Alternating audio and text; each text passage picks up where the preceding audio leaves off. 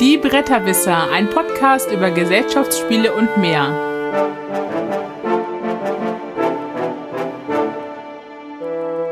www.bretterwisser.de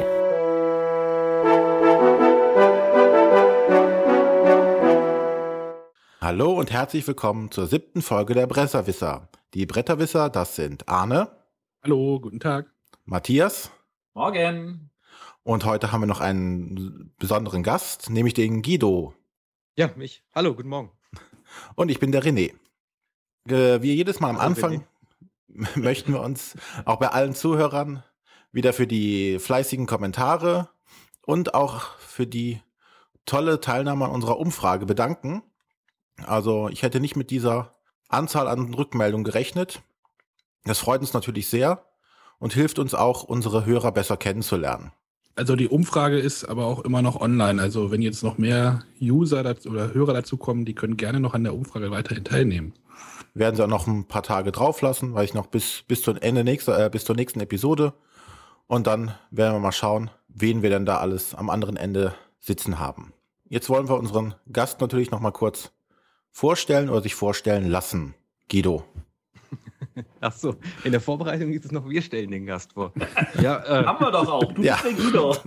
genau, ich bin, der, ich bin der Guido, wer mich nicht kennt. Ich äh, mache seit drei, also jetzt im vierten Jahr äh, Tricktrack. Das ist vor allen Dingen ein, ein Blog, eine Newsseite rund um Spiele, vor allem eben äh, News, Rezensionen. Ähm, ich betrachte mich hauptsächlich als Newsblog. Genau. Und auch Kuriositätenkabinett habe ich das weltberühmte Tricktrack-Arbeitsamt. Äh, was noch? Ja, sagt ihr doch mal was. Ist das gut? Kann man das, kann man das lesen? Ich freue mich immer über Feedback. Musste man eine Umfrage machen. Seite? Matthias, du bist so blöd. Nee, ja, wir, wir lieben dich doch alle, Guido. Ich, ich kann mir nicht vorstellen, dass irgendeiner unserer Hörer dich nicht kennt. Ja, also zumindest müssten meine, meine 23 Leser auch bestimmt, also gibt es eine große Schnittmenge mit euren Hörern. Ja, ich glaube auch. Also wahrscheinlich so um drei oder vier. Ja. Gut, aber trotzdem, wer es nicht kennt, nochmal de.tricktrack.net. Immer ein. Genau, nicht tricktrack.de, da kommt man auf irgendeine ganz komische Seite. Also da nicht, sondern eben das DE muss vorne hin. de.tricktrack.net.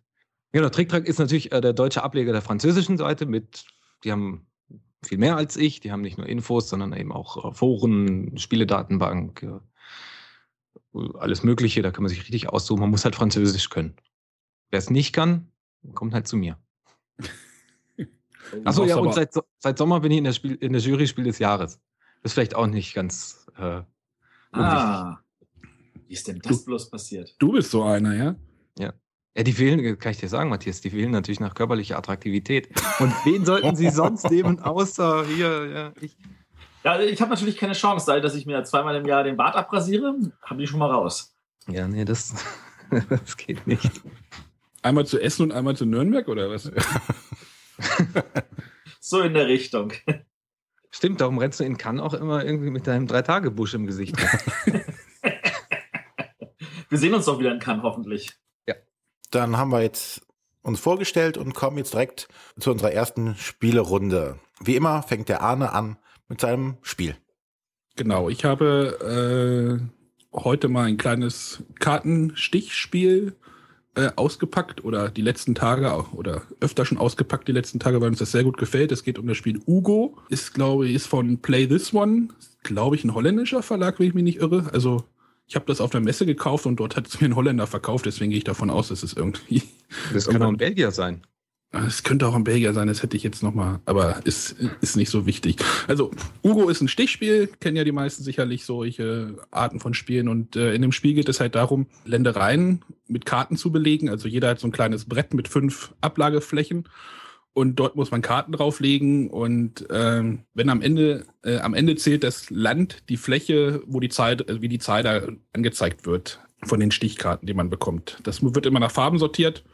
Also wenn man einen Stapel mit äh, zwei roten Karten bekommt und einer blauen, legt man die zwei roten Karten auf eine Fläche und die blaue auf eine andere Fläche. Wenn jetzt später nochmal Karten hinzukommen, wird die blaue wieder auf die blaue draufgelegt und, und so weiter. Und äh, immer wenn man es drauflegt, sollte man die höchste Zahl aus seiner Hand, die man gerade bekommen hat, oben auf die Zahlen drauflegen. Das klingt eigentlich erstmal ganz einfach, denn gewinnt man halt Stiche und legt die halt drauf. Das Problem ist, dass man, äh, um diese Ländereien quasi werten zu können, braucht man Bauern. Diese Bauern kriegt man über die Stiche. Aber diese Stiche gewinnt man nur mit relativ niedrigen Karten. Also wenn man die ganze Zeit mit einer 8, 8 den Stich holt, kriegt man keine Bauern und am Ende hat man ganz viele Ländereien gefüllt, aber gar keine Bauern und die geben dann massig Minuspunkte. Also das äh, ist schon ziemlich fies und äh, irgendwie habe ich das Spiel nicht im Griff und ich verliere da immer, aber es macht mir trotzdem Spaß. Also meine Freundin kriegt das irgendwie mal hin, dass sie immer die ganzen Bauern aufgefüllt hat auf ihrem, auf ihrem Brett, auf ihrem Tableau. Und äh, ich habe dann immer nur Karten und keine Bauern und kriege dann für jeden fehlenden Bauern irgendwie fünf Minuspunkte. Und äh, also einmal in einer Partie, wenn wir es spielen, habe ich immer irgendwie zehn Minuspunkte aus einer Runde, die ich irgendwie mir dann einfange. Und äh, ja, ich gewinne das Spiel irgendwie nicht, aber es macht mir trotzdem Spaß. Und äh, das ist Ugo von Play This One. War auch auf der Messe ein bisschen, bisschen gehypt, sage ich mal, deswegen habe ich es mir auch gekauft. Darf ich zwei Fragen stellen? Wer, wer ist der Ugo im Spiel? Was, was, ist, ein, was ist ein Ugo? Ugo Und, äh, kriegt ist, man das hierzulande? Ugo ist, glaube ich, das Land oder die Stadt. Also es gibt auf diesem Tableau ganz, da sind ganz viele Städte. Also es ist so, zeigt so eine kleine Landschaft. Und auf diesem äh, Tableau sind ganz viele Städte aufgezeichnet, die heißen Ega, Aga, Ugo, Ogo. Äh, es ist ein bisschen, also das Spiel hat, es hat so ein kleines Augenzwinkern und äh, es geht irgendwie darum, dass der König seine Ländereien befüllen will. Und äh, ja, ich glaube, der König heißt Ugo, also Ugo mit, mit UGO und nicht mit Hugo. Also Vielleicht ist das auch ein französischer Ugo. ja, ist, äh, Der König Ugo. ja aber Und, und kriegt ja. man das hier? Ist das irgendwo. Äh, Oder genau, weißt du, ob ein deutscher Verlag da einspringt? Äh, ich hatte es letzte Woche mit, mit einem Bekannten gespielt, der meinte, also der ist dann irgendwie gleich nach Göttingen gefahren, meinte, er geht jetzt in eine Spieleburg und kauft es sich dort. Äh, er hat es nicht bekommen, er hat es dann bei Ebay, glaube ich, bei der Spielegilde irgendwie erhalten. Also man muss es wohl schon übers Internet beziehen. Also im Handel wird das ein bisschen schwieriger. Mhm. Also das Spiel ist. Sprach, das Spiel ist sprachneutral und hat irgendwie, also ich glaube, vier verschiedene Regeln drin und äh, ich glaube, es kostet 20 Euro wenn ich's im Internet. Also bei Amazon hat, kriegt man es, glaube ich, auch halt über irgendeine Marketplace-Geschichte. Also wer Stichspiele mag, die so einen kleinen Twist und wo man auch so ein bisschen gemein sein kann, äh, indem man dem Gegner dann halt irgendwie mal eine Null reindrückt, damit er die auf seine Acht legen muss, dann äh, das mit den Bauern ist zwar ein bisschen sperrig, finde ich. Also ich kapiere es manchmal nicht so ganz, weil da gibt es noch so ein paar Sonderregeln, die habe ich jetzt einfach erstmal weggelassen, aber wir hatten unseren Spaß daran. Klingt doch super. Ja. Gut, dann komme ich mal zu meinem Spiel und zwar möchte ich heute etwas über Naufragos erzählen von Lookout. Im Englischen heißt es Castaways, ist ein kooperatives oder semi-kooperatives Spiel, das so dasselbe Thema hat wie Robinson Crusoe. Ich hatte auch schon in unserem Vormesse-Podcast darüber gesprochen, dass es die beiden gibt mit, den, mit einer ähnlichen Themenausrichtung. Ich hatte mir beide Spiele damals auf der Messe gekauft. Das Naufragos Blind. Ich hatte nur vorher ein, zwei Videorezensionen gesehen, die mir eigentlich ganz gut gefallen haben. Leider kommt das Spiel nicht zum Beispiel an Robinson Crusoe ran und wird auch meine Kollektion verlassen, weil es meiner Meinung nach nicht funktioniert. Nicht richtig, richtig, richtig gut, sagen wir mal so. Ähm, zum einen das Semi-Kooperative stört eher bei dem Spiel, haben auch schon viele andere Leute angemeckert, weil es halt nur so, ja, am Ende des Spiels gibt's halt einen Gewinner und der, der mit den meisten Punkten die Idee ist zwar ganz nett, dass man so ein bisschen Hauen und Stechen auch untereinander hat in der Gruppe, aber ähm, zum einen ist das bei so einem kooperativen Spiel immer schwierig, den Leuten zu verklickern, so jetzt musst du aber, weil man will ja gemeinsam doch noch gewinnen. Und die Punkte, die man dafür sammelt, kann man auch äh, im Laufe des Spiels noch einsetzen, um Würfelwürfe oder sowas zu verbessern. Und dafür nimmt man lieber die Punkte, als statt sie aufzusparen, um nachher dann der Erste unter dreien oder so zu sein. Passt, glaube ich, einfach nicht. Also bei uns hat es nicht funktioniert. Das zweite, was mich bei dem Spiel gestört hat, war die Anzahl der Spieler. Passt nicht. Also es geht bis von eins bis vier. Wir haben es einmal zu zweit gespielt, da war es okay. Bei drei Spielern war einfach die Downtime zu groß unter den Spielern. Vor allen Dingen, es gibt einen Mechanismus bei diesem Spiel, dass man auf Expeditionen gehen kann. Und es müssen nicht alle Leute an diesen Expeditionen teilnehmen. Bei diesen Expeditionen werden halt äh, so Ereigniskarten vom Stapel gezogen, die ja nach und nach ausgewertet werden. Und je nachdem kann das halt schon, können mehrere Karten hintereinander kommen. Also es ist so ein bisschen glücksabhängig, wie weit man kommen möchte, wie weit man gehen möchte. Und äh, wenn sich nicht alle Leute an dieser Expedition beteiligen, ist derjenige oder sind diejenigen raus, die nichts machen, sitzen rum und gucken den anderen zu, wie sie Ereigniskarten auswürfeln, vorlesen. Ja, hat bei uns auch nicht gepasst. Bei zwei Spielern war es okay, weil dann immer auf, beide auf Expeditionen gegangen sind. Bei dreien kam es aber schon öfters vor, dass einer gesagt hat, ja, ich muss im Lager bleiben, um irgendwas zu erledigen und dann geht die halt auf Expedition und der saß dann bestimmt zehn Minuten oder konnte zehn Minuten rumsitzen und hat, konnte nichts tun. Von das daher. Passt doch zu so einer, zu so einer gestrandeten Simulation. Ja, Ja, Was- die Simulation ist prima. Man sitzt und wartet. Die Simulation ist prima, aber der Spielspaß bleibt auf der Strecke leider. Das ist ja schade. Ha- Ich, mich hätte es sehr gefreut, wenn es besser funktioniert hat, weil es hat im Gegensatz zu Robinson Crusoe mehr diesen äh, erzählerischen Ansatz. Gerade das mit diesen, diesen auf Erkundungen gehen und äh, Ereigniskarten aufdecken, weil das ist ganz vom Prinzip her ganz gut gelöst. Die Ereigniskarten führen dazu, dass wieder neue Ereigniskarten in, ins Deck reingemischt werden. Dadurch gibt es praktisch so eine, so eine Geschichte, die aufgebaut wird. Weiß ich nicht, äh, man trifft irgendwo äh, einen eingeborenen Stamm und wenn man sich so oder so entscheidet, wird die eine oder andere Karte ins Deck reingemischt. Also das eine Mal, die sind freund, einem freundlich gesonnen oder versuchen einem zu äh, beklauen. Also das ist ganz gut eigentlich von der Idee, aber hat nicht funktioniert bei uns. Von daher wird's leider weggehen. Das Ja, war Schade, schade. Naufragos von Lookout. Ähm, ja, dann erzähle ich mal wieder etwas von einem noch nicht in Deutschland erhältlichen Spiel und zwar Cheating Mages von AEG. Gott, das war früher eine Firma, die Kühlschränke herstellte. Mhm. Ja, genau. An dieser Stelle steht es aber für Alderac Entertainment Group, die guten amerikanischen Jungs, die ein großes Volumen an Brettspielen raushauen. Davon erscheinen sehr, sehr viele, wenn ich mich nicht täusche, bei Pegasus. Also es ist auch möglich, dass dieses Spiel dann bei Pegasus noch auf Deutsch rauskommt. Es handelt sich hierbei um das neue Spiel von unserem netten Herrn, der schon Love Letter gemacht hat.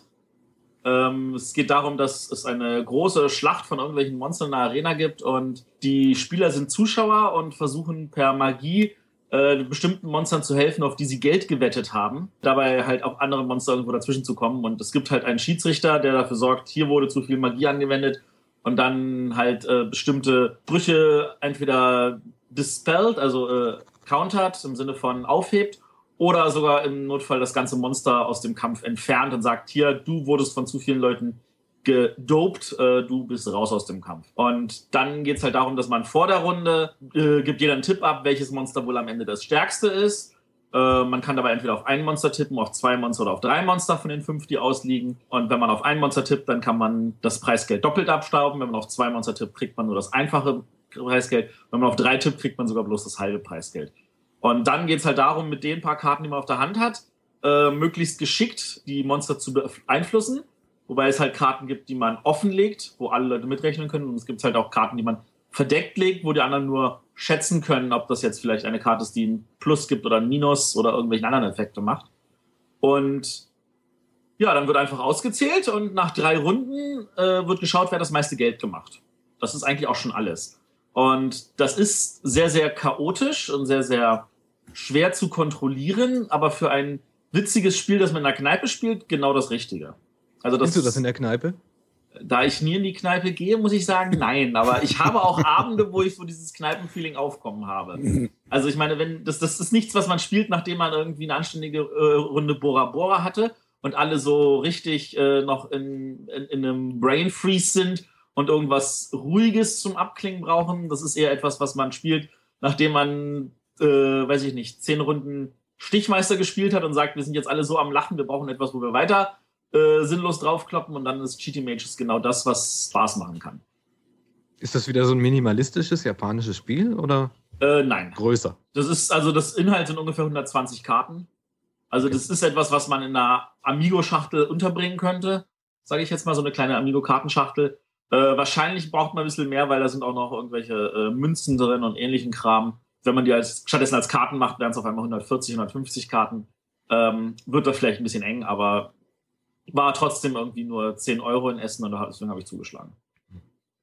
Nee, und kannst du es empfehlen? Ich kann es definitiv für Leute empfehlen, die sagen, sie wollen halt etwas Einfaches haben, was äh, mehr den Chaos-Faktor berührt und wo man sich gegenseitig halt ärgern kann und dann diese, diese, oh, was denn da passiert, Effekte haben will. Also wirklich für Leute, die sagen, ich will einfach nur Unterhaltung und ich will nicht, also ist mir egal, wer gewinnt. Weil richtig kontrollieren, ob man gewinnt, kann man nicht wirklich. Aber das ist ja in Ordnung. Also von da aus, für diese Leute empfehle ich definitiv Cheaty Mages von derzeit AEG, aber ich bin mir sicher, ein deutscher Verlag wird das irgendwann aufgreifen. Gut, dann darf Ja, der ich, gehört, jetzt. ich, muss jetzt, ich muss jetzt auch was erklären, äh, erzählen. Ja. Ähm, ich habe mir Zombicide rausgesucht. Das habe ich jetzt am Wochenende das erste Mal gespielt, aber gleich den ganzen Abend durch. Weil meine Mitspieler waren total begeistert und wollten gar nicht mehr aufhören. Ich hatte noch ein paar andere Sachen aufgetischt. Das haben die überhaupt nicht angeguckt. Nee, die haben gesagt, komm, wir spielen jetzt Zombicide, bis wir, bis wir selber Zombies sind. Ähm, Zombicide ist eigentlich ein klassisches und auch relativ einfaches Zombie-Spiel. Das lief, ah, wann war das? Ich glaube, letztes Jahr, Anfang letzten Jahres über Kickstarter. Die wollten ursprünglich 20.000 Dollar haben, bis das, äh, damit das produziert wird. Was hatten sie? Ich glaube, 780.000. Ach du je. Also extrem erfolgreich, ja, irgendwie 100.000-fach überzeichnet.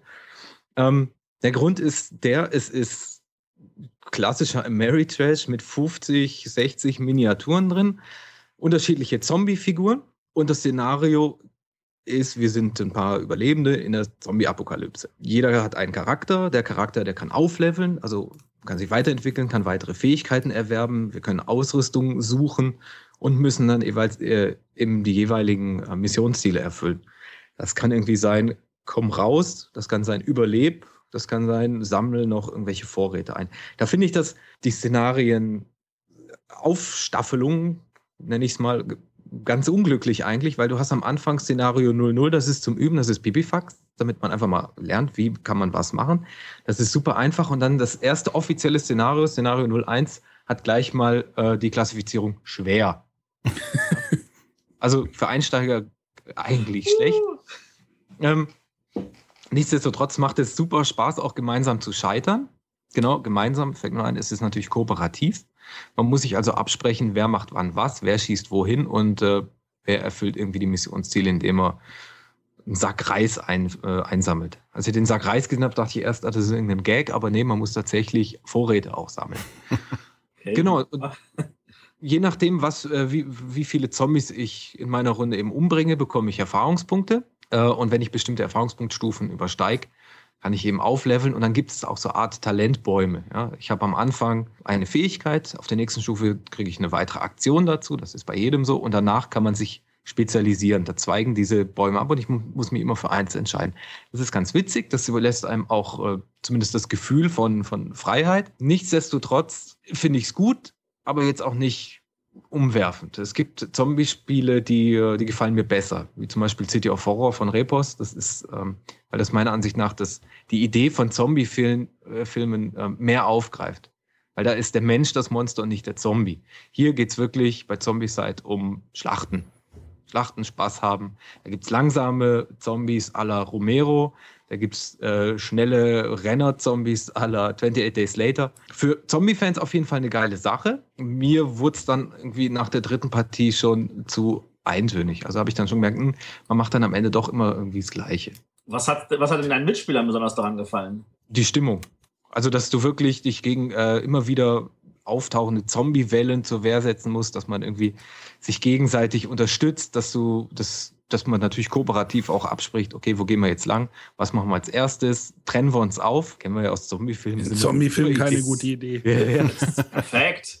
So, ja, also generell dieses palpige, cineastische Zombie-Feeling, das hat denen extrem gut gefallen. Und wie groß war das Alpha-Problem? Gab es eigentlich nicht. Also, das, ich sag mal, das waren jetzt keine Vielspieler, keine Spielefreaks, keine Kenner, aber gern Spieler.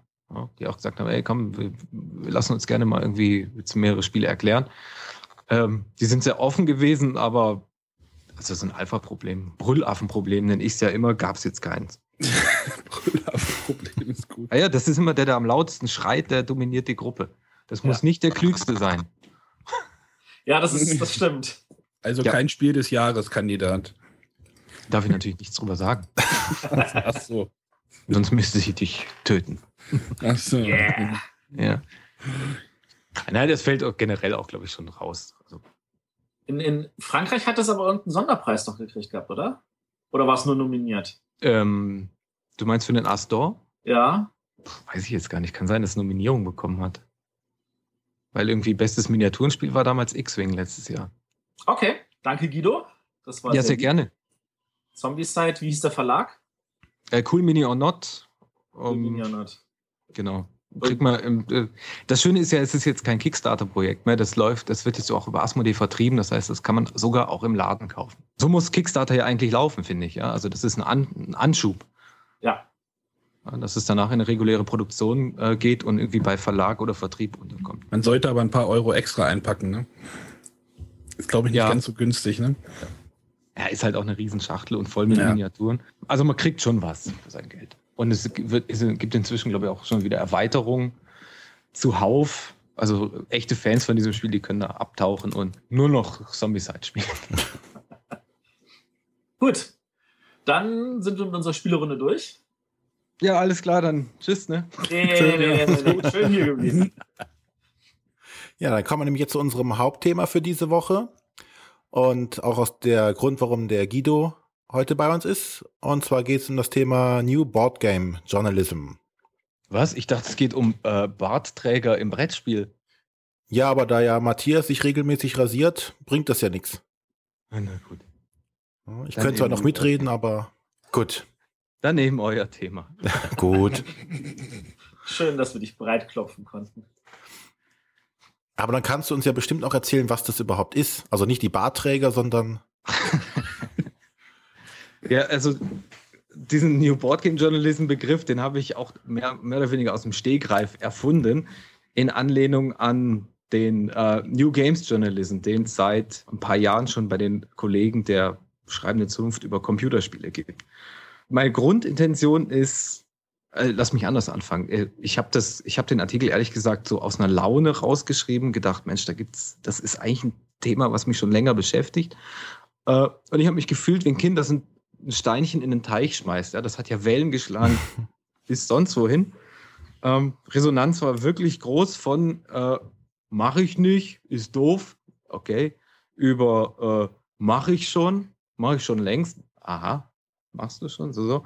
Ähm, bis hin zu, ja, ich mach's, ich probiere es mal, was ich natürlich am besten finde. Es geht, es geht mir darum, irgendwie Spiele, Journalismus, vor allem auch Rezen Branchen, Journalismus und Rezensionen mal ein bisschen anders anzupacken, mal was zu wagen, mal zu sagen, ich, äh, ich hole den, den, den Leser mit ins Boot.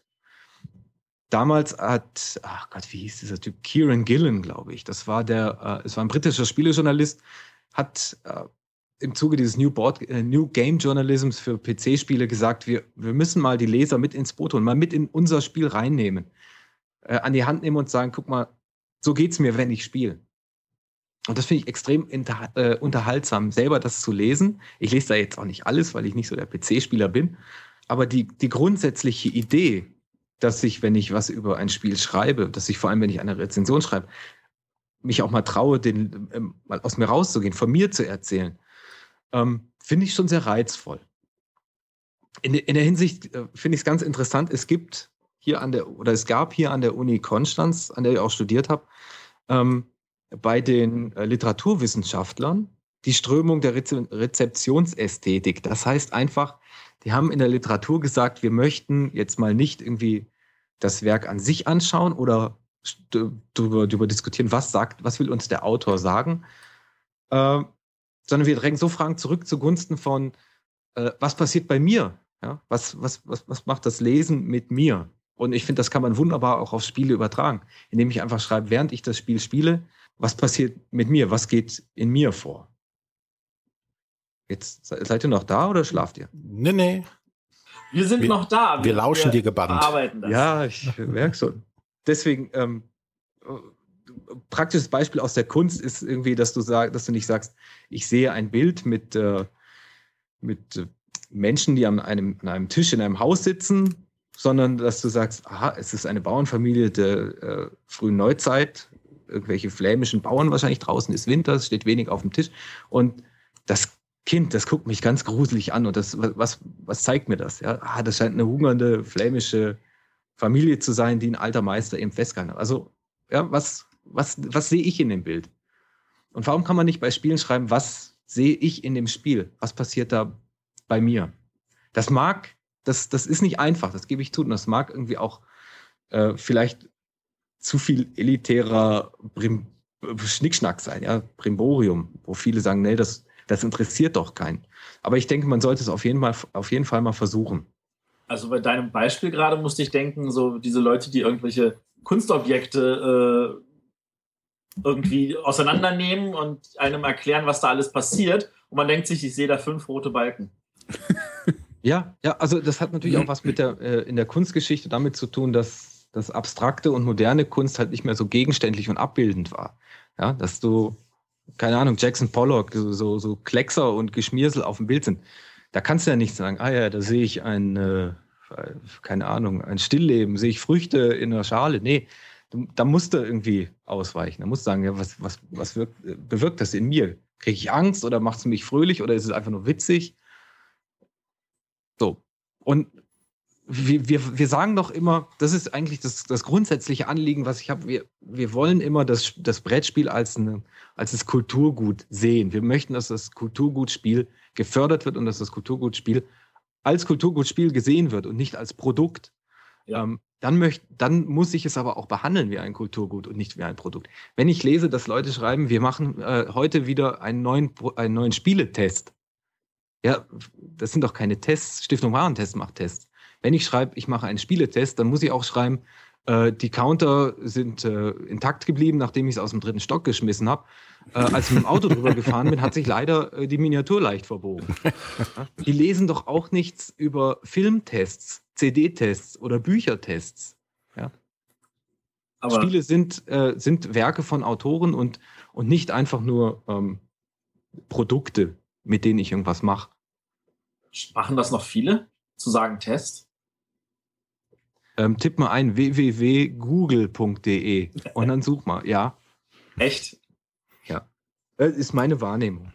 Okay. Und dann zu sagen, äh, ich schreibe eine Rezension über ein Spiel und fange irgendwie mit einer labbrigen Einleitung an, paraphrasiere dann die Regel, womöglich noch mit dem sportlichen Ehrgeiz, das irgendwie knapper zu machen als der Spieleredakteur selber, um dann irgendwie in zwei Zeilen das abzufrühstücken, aller super Familienspiel kommt wieder auf den Tisch. Das reicht mir ehrlich gesagt auch nicht. Gerade heutzutage in Zeiten, wo im Internet doch jede Spielregel als PDF zur Verfügung steht, ähm, muss ich die Regel nicht nochmal zusammenfassen. Ich kann sie in einer Rezension natürlich nicht komplett ausklammern, weil ich will den Leuten ja grundsätzlich erzählen, worum es geht und was das Besondere auch an dem Spielemechanismus ist. Ein Spiel besteht nicht nur aus der Geschichte, sondern auch aus, aus, einem, aus einem Mechanismus. Aber ich kann das reduzieren. Weil ich, es interessiert doch keinen, ob ich jetzt das Spiel mit fünf Handkarten beginne oder mit vier. Verdammt, das hätten wir vorhin erwähnen sollen, als wir unsere Spiele vorgestellt ja, haben. Ja, wie viele Handkarten hat man denn bei Ugo? Also bei Ugo hat jeder zehn, kriegt jeder zehn Karten. Gut. Bei Cheaty Mates acht. Du spielst zu viert. Bei Naufragos ja, gar keine. Zombicide, bei Zombicide darf man fünf äh, Ausrüstungskarten haben. Na, siehst du, da haben wir es doch mit erschlagen. Es geht doch. Ähm, in, in, welche Richtung, also wie kann denn der New Board Game Journalismus äh, aus, na, welche Ausprägung kann es denen denn geben? Wenn jetzt also mal bedenken, sowohl, meine, sowohl schriftlich, denke ich, eben in äh, Blogs. Ich glaube, für, für Zeitungen, für Magazine ist das, ist das vielleicht nicht ganz so einfach. Das ist vielleicht etwas äh, konservativer, ich weiß es nicht. Blogs kann halt, vor allem Blogs kann jeder machen. Da kann jeder auch mal irgendwie das als Experimentierfeld benutzen und sich, sich austoben, mal was wagen, mal was versuchen.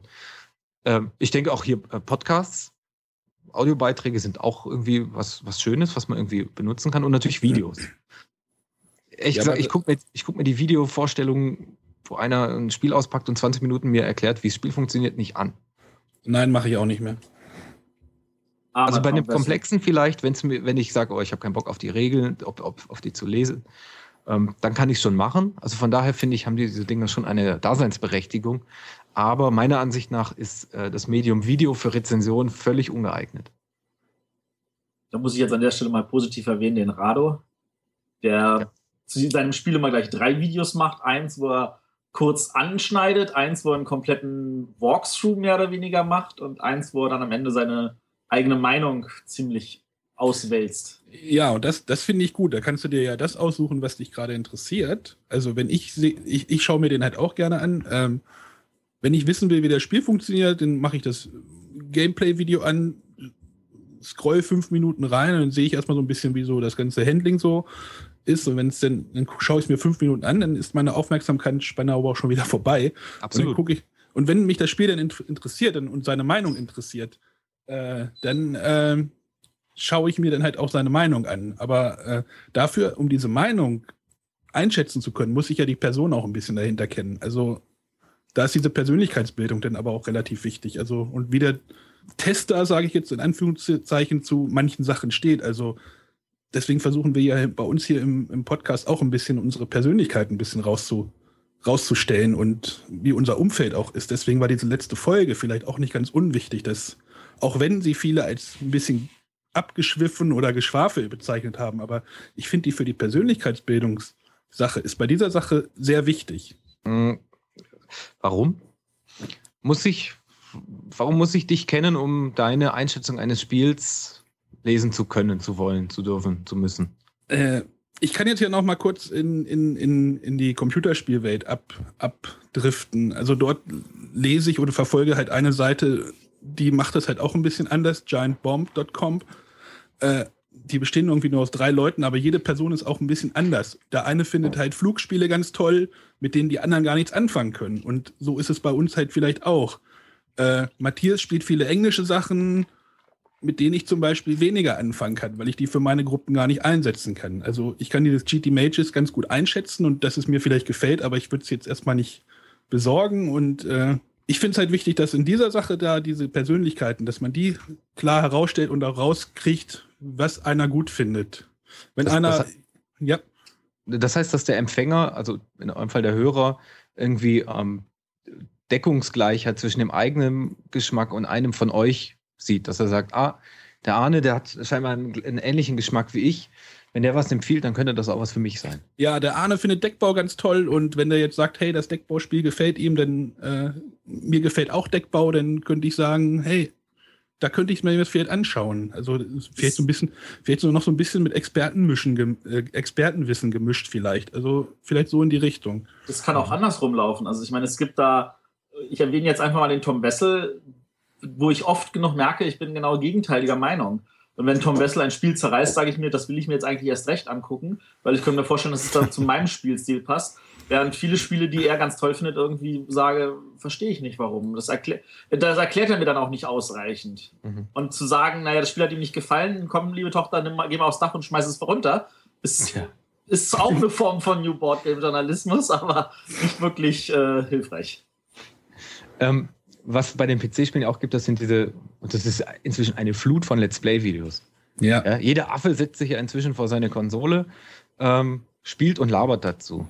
Ich glaube, eine der, die, die, die PlayStation 4 oder Xbox One, eine von diesen neuen, die hat diese Funktion sogar integriert. PS, PS4 hat es eingebaut, ja. PS4 hat es eingebaut. Mit einem einen separaten Button, da gibt es einen Share-Button einfach. Und Ich habe es auch, schon- ich, ich hab's auch schon ausprobiert. Äh, es funktioniert. Ja, und das heißt, das geht dann ab, ungeschnitten, zack, auf YouTube. Das, äh, bei, bei der PS4 ist es so, dass die Sachen bei Twitch landen, aber nicht archiviert werden. Also du kannst es nur live gucken im Moment. Ja, ja okay.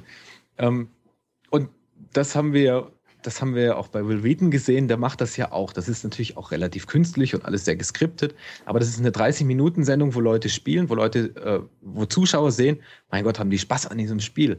Und das ist eigentlich eine ganz tolle Möglichkeit, die hierzulande noch keiner ausgelotet hat. Ich, ich sage ja auch immer so, hm, das wäre auch was Tolles, was ich machen würde, aber das ist extrem aufwendig. Das ist aber auch sehr aufwendig auch produziert. Also da steckt auch ein bisschen Geld dahinter, nehme ich mal an. Ja, Google hat das bezahlt. Google hat ja Google steckt da. Ach stimmt, die haben diese, diese Channel-Offensive gestartet, also diese Kanal, genau. dass die einige kan Premi oder Premium-Kanäle etablieren wollen. So war das, ne? Genau, um dem Fernseher einfach den Rang, Rang abzulaufen. Und das finde ich, in, das finde ich interessant, wenn du den Abspann von, von Tabletop anguckst, du siehst, wie viele Leute da drin stecken. Das ist wahnsinnig. Äh, aber es bringt auch was. Also es bringt zum einen natürlich Google irgendwie Klicks und Zuschauer, aber dem, dem amerikanischen Brettspielmarkt bringt das extrem viel. Und jetzt kommen wir zum nächsten Punkt, was in, diesem, in dieser New Board Game Journalism Diskussion aufkam, die eigentlich mit meiner Forderung überhaupt nichts zu tun hat. Das wird irgendwie quasi gehijackt, äh, wo es dann hieß, ja, wir müssen, äh, New Board Game Journalism muss halt auch irgendwie die Nichtspieler erreichen. Und da sage ich, ja, wäre schon nett, aber das ist jetzt nicht primär ähm, mein Anliegen. Ja, weil das ist schon, das ist, das ist eine komplett andere Schiene. Nichtspieler muss, äh, kriege ich, äh, muss ich da einfangen, lass mich so sagen, wo sie es nicht erwarten. In der Tageszeitung oder so. Das kann ich nicht in einem, in einem Fachblog wie jetzt zum Beispiel bei Tricktrack machen, weil ich genau weiß, die Leute gehen dahin, ähm, weil sie was über Spiele wissen wollen, weil sie sich aber auch mit Spielen auskennen.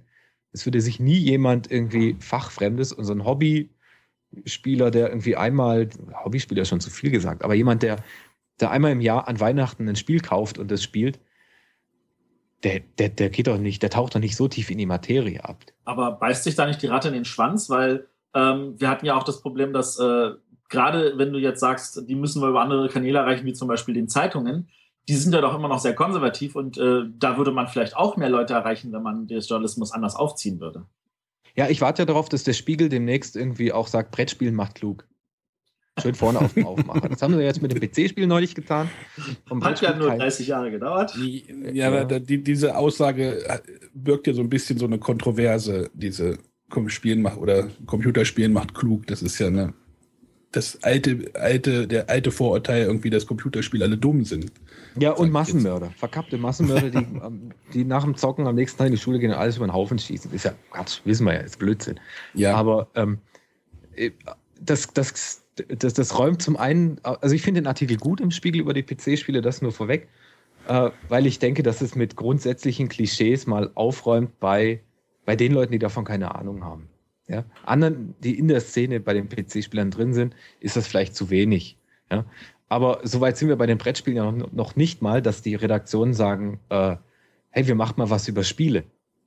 Ja, weil das ist, das ist Kinderkappes. In Deutschland ist Spielen Kinderkappes. Wenn ich sage, wenn die Leute mich fragen, irgendwelche neuen Bekannten, ah, was machst du beruflich? Und ich sage, ich, ich schreibe über Spiele. ah, das kann man auch machen. Ja. Mm. Ah, du bist doch eigentlich nur arbeitslos und suchst dir jetzt schnell eine Ausrede, damit du den ganzen Tag daheim hocken kannst. Ja? Und das ist eben, äh, das ist die Wahrnehmung. Spielen ist irgendwie was für Kinder, das ist irgendwie also äh, Pille-Palle. Wenn ich aber, pass auf, wenn ich aber sage, oh, ich, ich mache was über Schachspiele. Dann, dann auf einmal, ah, so, ah, du bist so ein intelligenter Typ und so weiter. Also, das Spielen wird in der Gesellschaft nicht als, nicht als anspruchsvolle Erwachsenenunterhaltung wahrgenommen. Aber, und da muss sich erstmal was auch in den Redaktionen ändern. Warum denn gerade, ich meine, gerade in Deutschland, was ja nun aufgrund seiner German Games ja als, als der Grundstock des, der modernen Brettspiele gilt, wo hier wirklich der, einer der größten Märkte der Welt ist und der hart umkämpfteste, Warum gilt das dann auch hierzulande immer noch als Pillepalle? Tja, das ist die gute Frage. Vielleicht gibt es da zu wenig Lobbyarbeit. Vielleicht ist, äh, interessiert das dann die Redaktion doch zu wenig. Naja, die Frage ist, ob das in anderen Ländern anders ist. Ich meine, haben die, haben die Spiele in Frankreich ein anderen, an, an, anderes Ansehen? Haben die Spiele in den USA ein anderes Ansehen? Das ist halt die also Frage. Ich, ich, ich, glaube nicht. Ja, ich denke, dass in Frankreich äh, in Frankreich wird anders gespielt. Das habe ich, mhm. das, das ich gesehen, weil meine Theorie ist, die haben auch andere Tischsitten. Ja, da wird, ja, die spielen eher lebendig. Die mögen diese, die mögen dieses Interaktive, aber die Franzosen sitzen auch drei Stunden irgendwie beim Mittagstisch. Ja, während bei uns halt schnell gegessen wird und dann ist wieder gut und dann gehen wir zum nächsten Punkt über. Ähm, deswegen mögen die Deutschen auch gerne diese, die Aufbauspiele und das eben diese typischen German Games. Aber darum geht es jetzt gar nicht. Ich glaube, ähm, Frankreich ist auch noch nicht noch im Spiel noch nicht so weit wie wir in Deutschland. da ist der Markt noch frischer. In Amerika ist es das Gleiche. Da wächst das gerade. Da in Amerika siehst du doch immer, da entdecken sie jetzt erst Siedler. Und da geht das doch steil durch die Decke. Da wird inzwischen, irgendwo habe ich es doch gelesen, was in der Washington Post, ähm, wird Siedler von Katan als das Monopoly unserer Zeit schon gefeiert. ja, das also, schon 20 Jahre alt ist. Und vielleicht, äh, vielleicht nimmt, das, nimmt diese ganze Spieleszene und die ganze Branche da eine andere Wendung, was vor zehn Jahren hier verschlafen wurde. Andererseits, vor 10, 15 Jahren war der Spielejournalismus in den Tageszeitungen noch viel etablierter als heute. Warum? Keine Ahnung, frag mich nicht. Also ich weiß noch, bei uns hier lokal im Südkurier das ist eine relativ weit verbreitete Zeitung in Südwestdeutschland, gab es äh, an je, jedes Wochenende am Samstag ähm, in der Beilage im Kinderteil, ja, überleg mal, was ich oh. gerade gesagt habe, im Kinderteil, aber eine Spielevorstellung. Immerhin. Die ist jetzt weg, da ist jetzt ein Sudoku. Ist billiger. Die, ja, genau, ist schneller gemacht und die, äh, und die, die, die Schreiber und irgendwie eine Berichterstattung über Spiele ist halt dann auch irgendwann ins Internet abgewandert. Und das, das finde ich klar, das braucht sein Ventil, das muss irgendwie den anderen Weg gehen. Aber ich finde, hier liegen halt auch Chancen. Aber jetzt mal, um mal, um mal drauf zu kommen, ähm, wie viele Computerspiele werden denn in regulären Tageszeitungen besprochen? Eigentlich doch auch nie. Außer da kommt der neueste GTA und das ist ein Riesenhype und dann ist das vielleicht mal ein kurzer Aufhänger im Feuilleton. Aber an ja. sich wird das ja auch nicht besprochen. In meiner Wahrnehmung in den, ist das PC-Spiel in den Massenmedien viel, viel stärker vertreten. Das ist in der Tageszeitung kriegst du öfter mal, natürlich nicht im Feuilleton was, weil da, ist, ich, da sind die Kulturjournalisten wahrscheinlich zu hochnäsig zu, dass sie sowas jemals ins Blatt nehmen. Aber ähm, sehe ich viel öfter. Sogar im Radio gibt es hier jeden Freitag oder Donnerstag um vier den Gamecheck im SWR 3. Ja. Ja, oh. Und da, da, erzählt ein Typ eine Viertelstunde was über das neueste Super Mario Kart 8 oder sowas. Ähm, warum nicht mal über Spiele? Ja, der Brettspiel-Game, check. Ja. ja. Es gab das doch auch damals, damals hier Giga, die doch geschafft hatten, sogar einen eigenen Fernsehsender praktisch zu starten, wo nur die ganze Zeit gespielt oder über Spiele gesprochen wurde. Ja. Die haben ja auch nicht Gibt's überlebt. Nee, die haben nicht, äh, so nicht mehr. Giga an sich gibt es, glaube ich, noch als Namen, aber die machen jetzt was anderes irgendwie. Die hängen mit IGN, glaube ich, zusammen ja. mittlerweile auch. Ich kann mir vorstellen, dass, äh, dass, dass es da vielleicht sogar noch einfacher ist, irgendwie neue Brettspieler zu rekrutieren. Wir sind ja alle auf einer, auf einer heiligen Mission. Ja, wir wollen ja irgendwie das Brettspiel bekannter machen. Wir wollen irgendwie mehr Leuten zeigen, dass Brettspiele irgendwie eine tolle Sache sind. Ähm, und seitdem ich jetzt äh, bei Manu auch mitcaste, bei diesem Insert Moin Podcast, merke ich auch, wie, wie, wie viel Schnittmengen es gibt zwischen Brettspielern und PC-Spielern. Ich sage mal, viele PC-Spieler spielen unglaublich gerne Brettspiel. Die wissen es nur nicht. Ja, ich war gestern, ich war gestern bei Four Players nochmal auf der Seite. Die hatten vor einiger Zeit auch mal mit Brettspieljournalismus oder Brettspielberichten angefangen. Da habe ich gestern nochmal geguckt. Die hatten jetzt auch nochmal, die hatten Glasstraße jetzt nochmal behandelt. Und also da ist diese Schnittmenge zwischen Computer und Brettspiel ist halt doch relativ groß. Und ich das glaube, da, da hätte man wahrscheinlich als, als Missionar, sage ich jetzt mal so, vielleicht am ehesten die Chance, dass man dort neue Leute erreicht. Also, also da hat man noch eine, eine herausragende Missionarsstellung. wow. Hier werden, viel, zu wenig, hier werden viel zu wenig Gags gerissen in der Show. Das muss sich ändern. viel zu wenig schlechte Gags. Ja, ja. Wir loben Besserung. ja, genau. Sonst ladet ihr mich nochmal ein. Aber was mich noch gewundert hat, war ähm, auch die Resonanz, also die Kommentare, die du zu deinem Artikel bekommen hast. Und ähm, manchmal hat sich das so angehört, als hätten sich doch einige Leute da sehr auf den Schlips getreten gefühlt. War das, das so? Und macht das ja nicht, um Freunde zu finden. Ja, aber warum sind die Leute so, in Anführungszeichen, aggressiv darauf angesprungen? Also. Kennst du den Spruch, getroffene Hunde bellen? Also vielleicht ist das ja so, dass sie sich tatsächlich, dass sie sich tatsächlich irgendwie da drin äh, wiedererkannt haben und gesagt haben, also so eine Frechheit und das, das, hat doch die letzten 15 Jahre so wunderbar funktioniert und warum sollte ich das denn ändern? Never change a winning team. Ja, ja doch, weil sich dein Umfeld vielleicht verändert hat. Denk mal drüber nach. Ähm, im, Im Grunde, grundsätzlich, äh, glaube ich, war die, war die Resonanz durchweg positiv. Ja. Nur ein paar haben eben gesagt, vielleicht schwierig und ja, das machen wir ja schon in, in, in einer gewissen Art und Weise ja schon. Und äh, bei einem habe ich gelesen, nein, die Leser wollen das gar nicht, die wollen die harten Fakten haben. Das, das sage ich ja nicht, das ist falsch. Kann ich mir durchaus vorstellen, dass es auch Leute gibt, die sagen, ey, diesen ganzen Primborium und dieses Geschichten erzählen ums Spiel, das ist, das ist mir zu viel. Ja, ich möchte tatsächlich irgendwie stark reduziert serviert bekommen dann sollen die da lesen. Ich meine, Geschmäcker sind verschieden und in der, in der deutschsprachigen Spiele-Schreiber-Szene, glaube ich, ist für jeden Geschmack was da. Und dann soll doch auch jeder irgendwie da gucken, was ihm gefällt. Wenn jetzt jeder mit so einer Geschichte anfängt, dann geht es dann irgendwie in zwei Jahren dann auch wieder los von wegen, oh Gott, ich hätte mal wieder so harte Fakten so, ne? Also das ist, ich glaube, ja, wenn, wenn jeder wieder das Gleiche, dann hat man wieder so einen Einheitsbrei und dann kommt irgendwie da einer und sagt, und, hey, wir brauchen den New New Boardgame-Journalismus. Oldschool. Äh, Oldschool, genau. Dann sagt er, ich will Fakten haben. Ich will, hier gibt es 15, 20 20-Dollar-Scheine und 10-Dollar-Scheine und äh, Und zehn Karten auf die Starthand. genau, und 10 Karten auf die Starthand. Und äh, ich, ich denke mal, ja, also Ähm, ich wenn, will jetzt noch nicht ins Fazit rein. lass uns mal kurz äh, nochmal ansetzen bei den, den Computerspielern.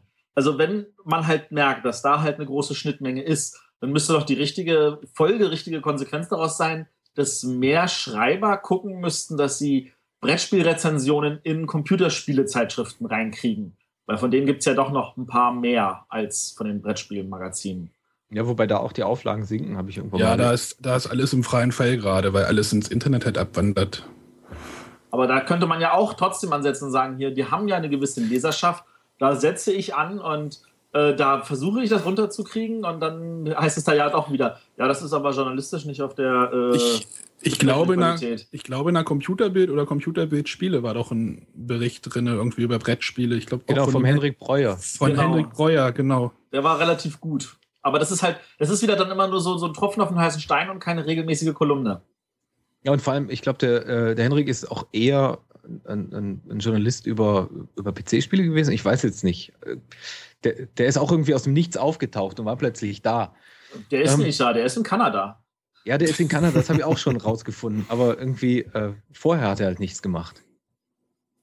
Der hatte seine zentrale Anlaufstelle Brettspiel gem- gestartet, das irgendwie nach vier, vier bis sechs Wochen wieder beendet.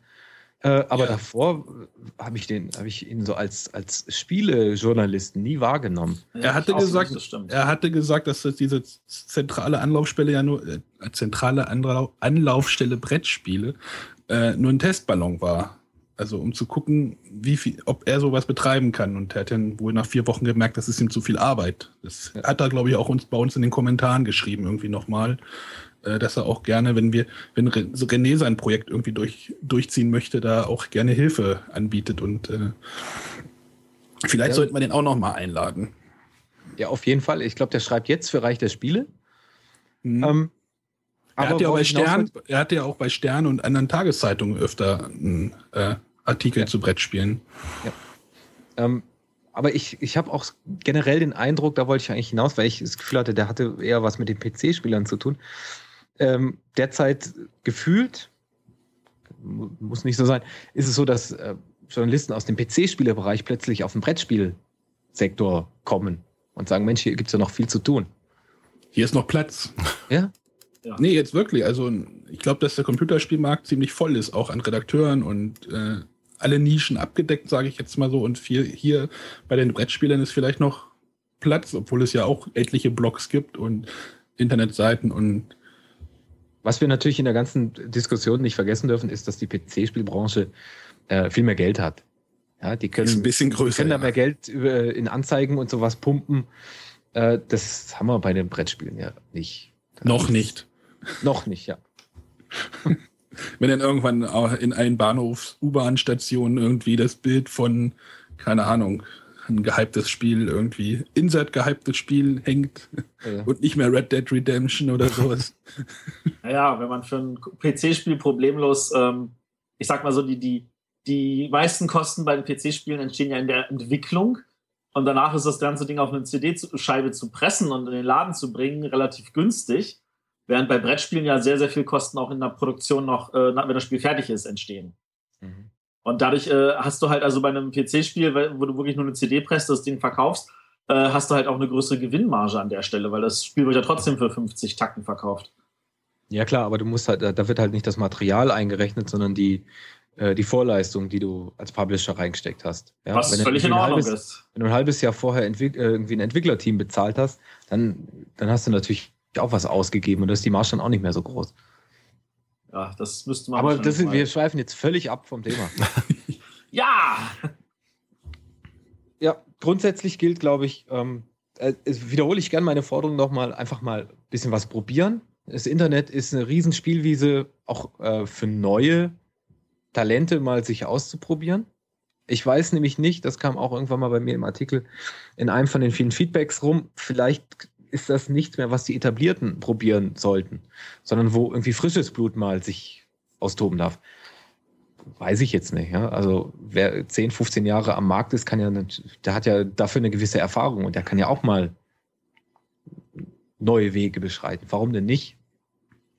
Und eben, ich fand zum Beispiel ganz toll, die Jungs von Klickenabend haben gesagt, ey, das probieren wir doch mal in unseren Ja. Videos und in unseren Texten. Und, und so offen wünsche ich mir das eigentlich. Und da Ja, bin ich gespannt drauf, weil äh, ich für mich hat, also ich habe früher viel Klickenabend geguckt, das ist in letzter Zeit ein bisschen weniger geworden, weil ich persönlich keine Lust habe auf 20 Minuten Spielerklärung. Aber da hatten sie ja schon das erste online gestellt, da hatten sie mit dem Herrn Feld über sein Amerigo. Und da Mhm. hatten sie ja auch so ein bisschen Interview und Hintergrund und so. Und das fand ich super spannend gemacht. Also, das ja, war weil es toll. lebendig war. Weil Genau. es lebendig war. Ich muss sagen, Stefan Feld ist auch ein extrem witziger Typ. Ja, der, ist, der erzählt gerne und ähm, man hat gemerkt, beide waren entspannt, Stefan und Jörg, und das, das war ein schönes Filmchen, habe ich auch gerne angeguckt. Also Ähm. top, ein to Daumen hoch an Klickenabender. Ja. Oh, da vergibst du einen Daumen jetzt, ja? Gut. Ähm, Noch Fragen? Nein, ich habe euch totgelabert, ich merke das. Sieht nicht so aus. du hast Ach so, ich, ha- doch, ich habe ich hab vielleicht noch eine Frage. Du hattest ja vorhin irgendwie gesagt, irgendwie Videorezensionen findest du irgendwie überhaupt nicht, überhaupt nicht passend für Brettspiele. Falsches Medium, ja. Du, du findest, dass es das Medium nicht hergibt? Echt? Also, Also, verstehe Also- mich nicht falsch. Ich, was ich nicht mag, das ist, das ist irgendwie jemand, der sich vor sein Spieleregal setzt. Das ist immer das Schönste. Also so ein bisschen äh, Hose aufmachen, ja, und dann erstmal zeigen, was man so hat. Ja, hier ist mein Prachtstück, mein Spieleregal. Äh, man, muss, man muss halt auch ehrlich gesagt der Typ zu sein. Ja, man muss einer, der im, im Monolog und auch noch irgendwie im, im breitesten Akzent äh, 20 Minuten wirklich monologisiert. Das, guck mal, nicht mal die Tagesschau macht das. Ja? Da hast du eine Viertelstunde Nachrichten, die unterbrochen ist von Einspielern etc. 20 Minuten einem zuhören, der nur labert, ohne Modulation, einfach immer nur erzählt, ja, wir haben jetzt hier ein Brettspiel und in dem geht es darum, dass wir dies und das machen und jeder fängt mit zehn Karten an und lalala. Da, ey, da schalte ich doch ab. Weil Ich hab- da, ich da, glaub, das kann ich mir einfach- auch anhören. Die Komponente Bild brauche ich da doch gar nicht. Weiß nicht, ich bin da, glaube ich, doch ein bisschen mehr visueller Mensch und habe gerne irgendwie ein bisschen, bisschen Bild dazu. Also, Ich glaube, es ist äh, einfach mittlerweile zu viel geworden, weil es alle machen. Ja, ich Es sind ich, nur noch Spieleregale. Es gibt ja gerade diese, es gibt ja gerade diese beiden neuen Hunter, Hunter und Kronen, die jetzt irgendwie bei ihrem zehnten Video angekommen sind. Die machen erstmal ihre Spielevorstellung immer unter zehn Minuten. Also die hatten jetzt Robinson Crusoe und äh, neun Minuten 59 oder sowas. Oh je. Und dann haben sie jetzt angefangen, aus diesen Videos eine Minute, also 60 Sekunden Vorstellungen zu machen. Mhm. Und das habe ich mir echt gerne angeschaut. Also das fand ich so, okay, Aber ich möchte kurz, kurz was über das Spiel sehen. Da, ich weiß gar nicht, ob da eine Meinung noch drin war, aber, äh, aber 60 Sekunden, das ist, das ist dann schon wieder Kunst. Also das da reinzupacken. Das sind aber auch telegene Typen. Ja, die erzählen lebendig, die, den guckt man gerne zu. Ja, es sind auch zwei. Vielleicht ist das auch schon wieder, ne? Also Ja, zu stimmt. zweit kann man ein bisschen mehr machen, als wenn man alleine monologisiert, wie du gesagt hast. ja es, Also- ist, es ist schwierig und ähm, ich glaube, ein gutes Konzept überzeugt dann doch. Und am Ende sind es halt dann doch die Klicks, die entscheiden. Wenn ich was mache und irgendwie nur drei Leute gucken sich das an, denke ich mir irgendwann, äh, ist es das noch wert? Es sollten schon mindestens 23 sein. Ja, sonst würde ich mit Tricktag sofort aufhören.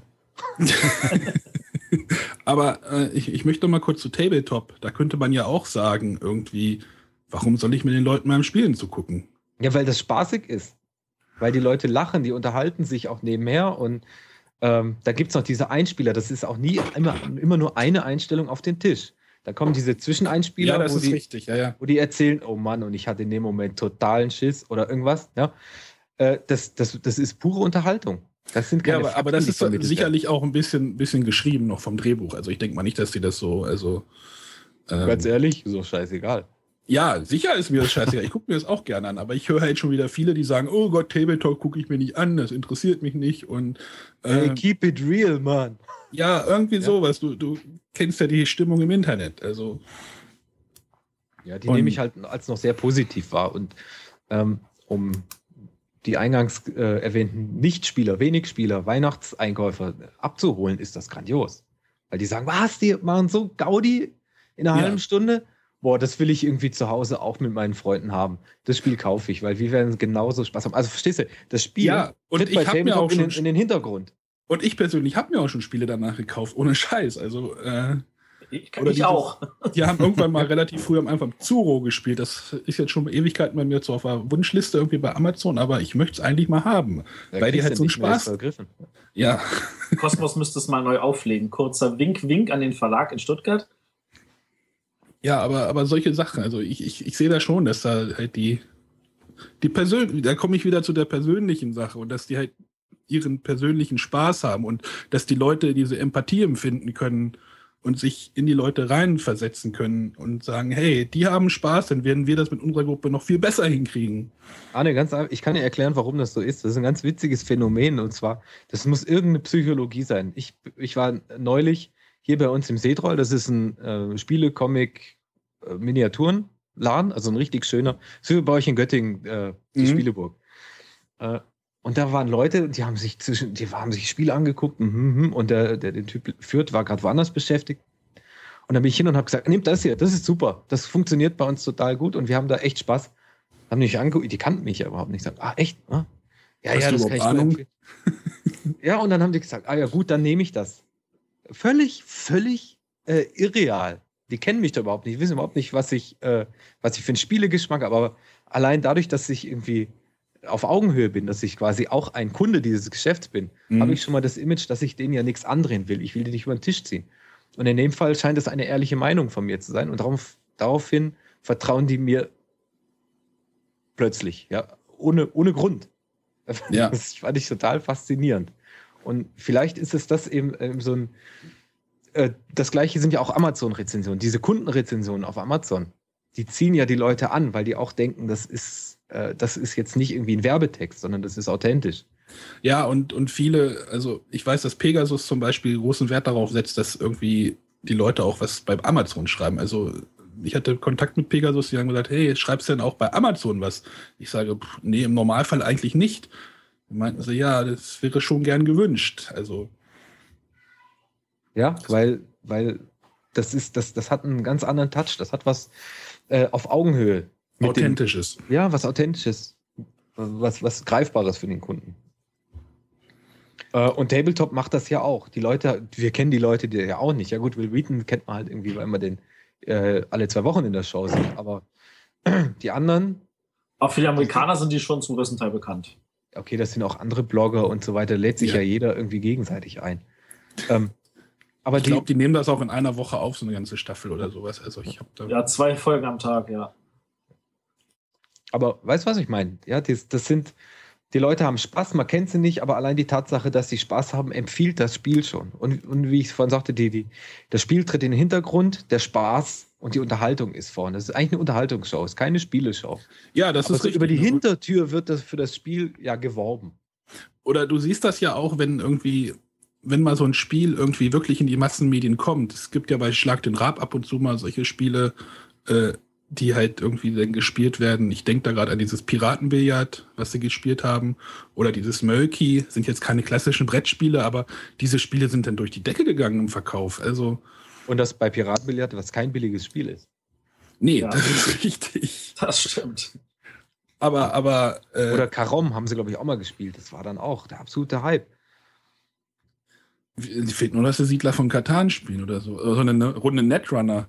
Äh, na, die, hatten, die hatten ja auch irgend so eine Runde, wo sie dann irgendwie einfach nur Brettspiele gezeigt haben und die mussten raten, welches das ist. Stimmt, das gab's auch, ja. und da, da, da wussten beide nicht, was Carcassonne ist. Und da ist, und da reden wir schon von einem der großen Spiele. Mhm.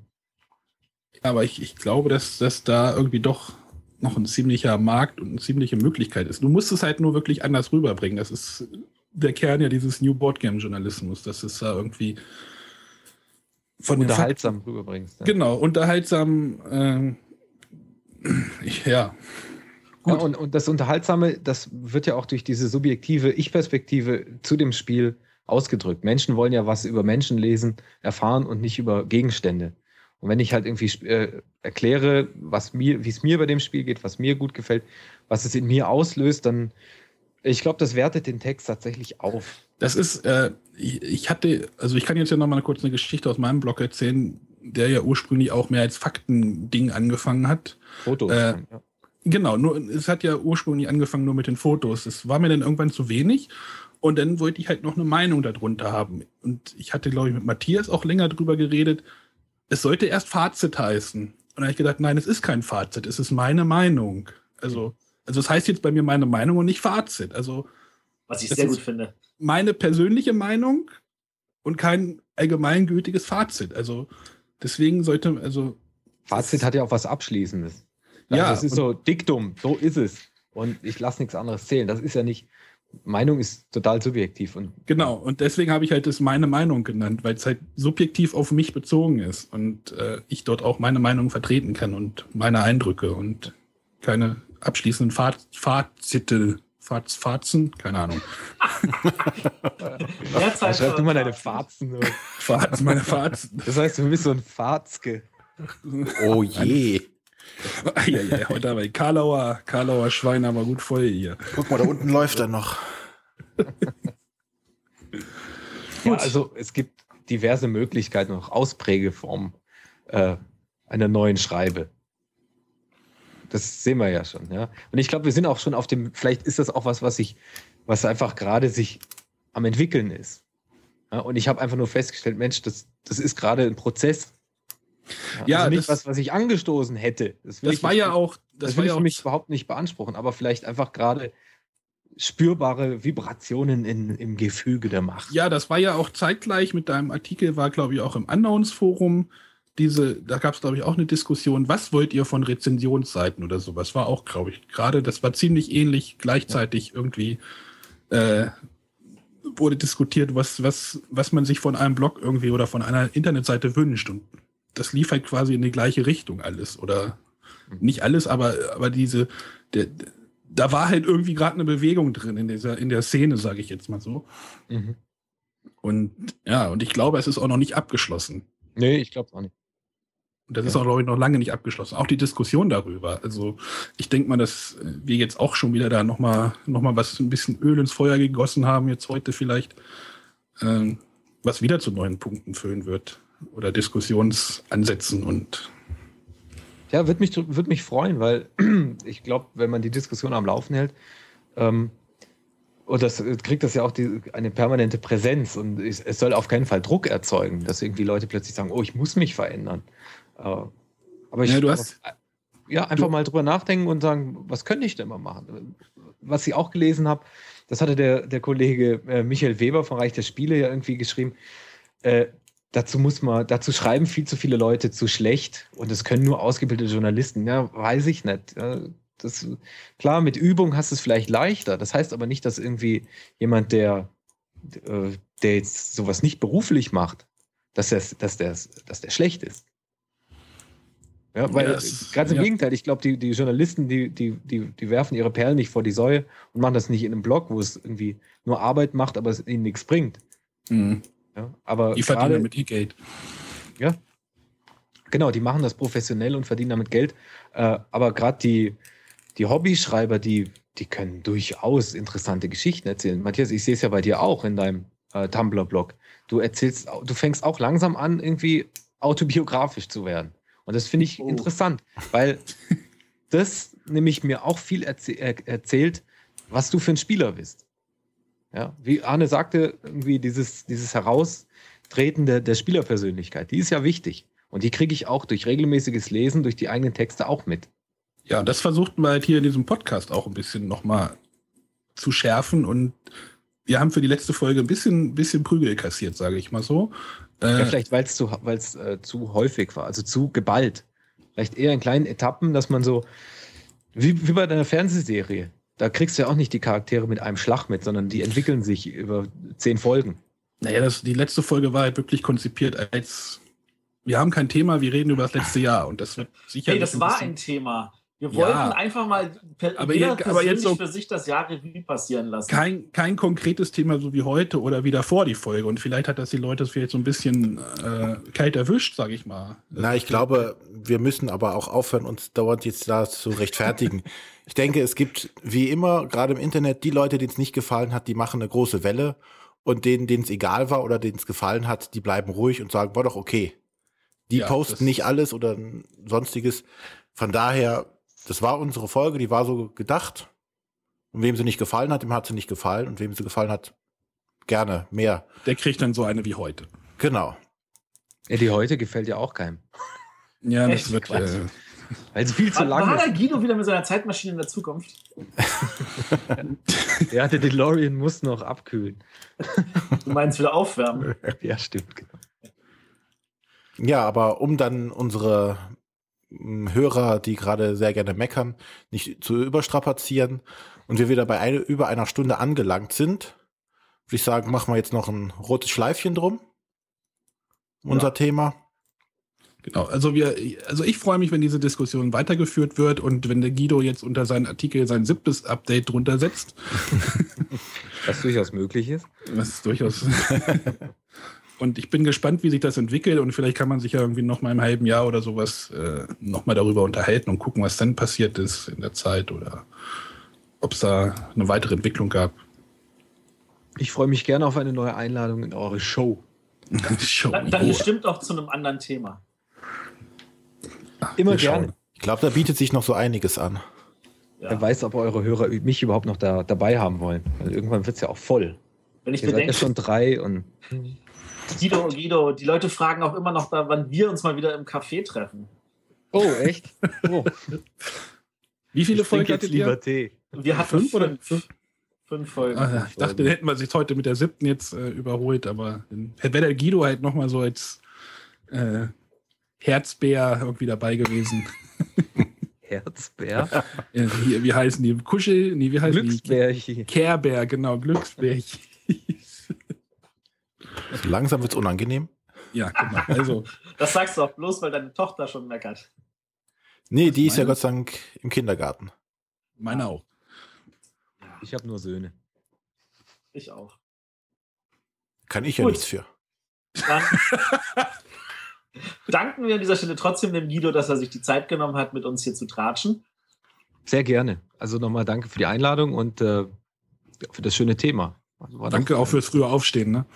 Genau. Bei uns klingt um sechs der Wecker. Ach so. In diesem Sinne, Ja, eine verspielte Woche. Ja, wir bedanken uns natürlich auch wieder bei unseren Zuhörern und hoffen, dass, nicht, dass es interessant war und nicht zu lang geworden ist. Die nächste Sendung äh, machen wir dann in zwei Wochen wieder nach der Nürnberger Messe. Und vielleicht werden wir dazu dann ein bisschen erzählen. Alles Genau. Matthias berichtet. Ich, Der Raspel-Report. Harry Hirsch. Könnt ihr mich hören? Könnt ihr mich hören? Hallo? Könnt ihr mich hören? ja, genau. Okay. Alles klar. Bis dann. Tschüss. Tschüss. tschüss.